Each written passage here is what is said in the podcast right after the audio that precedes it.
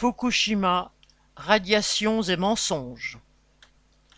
Depuis le 24 août, les eaux ayant servi au refroidissement des réacteurs détruits de la centrale nucléaire de Fukushima, au Japon, sont rejetées dans l'océan Pacifique, provoquant l'inquiétude des pêcheurs et la colère des pays voisins.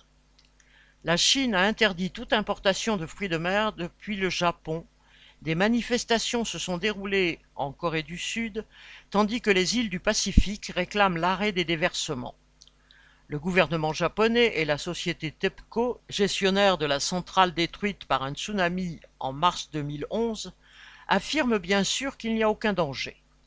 Selon eux, les éléments radioactifs les plus dangereux ont été filtrés et retirés, et le taux de radioactivité des eaux rejetées serait bien inférieur aux normes de l'Organisation mondiale de la santé. Les populations concernées par ces rejets ont toutes les raisons de ne pas croire le discours officiel. Avant même la catastrophe, la société privée TEPCO avait falsifié des rapports alarmants pour retarder des travaux de mise en sécurité. À chaque étape de la gestion de l'accident, l'État et les dirigeants de TEPCO ont menti aux ouvriers du site comme à la population.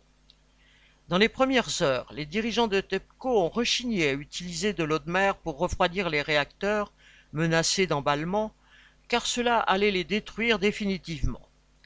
Ils ont minimisé l'ampleur et l'étendue des rejets pour réduire le nombre d'évacuations et les indemnités à verser.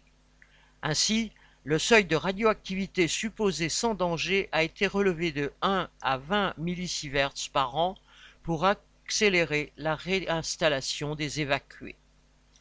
Pendant 12 ans, des milliers de travailleurs ont été chargés de démonter les réacteurs détruits, de les refroidir en les arrosant d'une eau qu'il a fallu ensuite pomper, filtrer et stocker dans des centaines de conteneurs en acier pour éviter que les particules radioactives ne se répandent dans les sols, l'air ou l'océan voisin. Plus de 1,3 million de tonnes d'eau ont ainsi été stockées et traitées.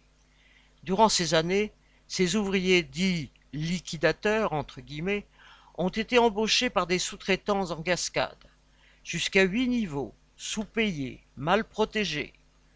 À toutes les étapes de la catastrophe de Fukushima, la recherche permanente du profit, le mépris des ouvriers et de la population, l'absence de transparence et de contrôle dans les décisions, comme celles concernant les taux de radioactivité réels, ont mis en danger la vie humaine et l'environnement. Xavier Lachaud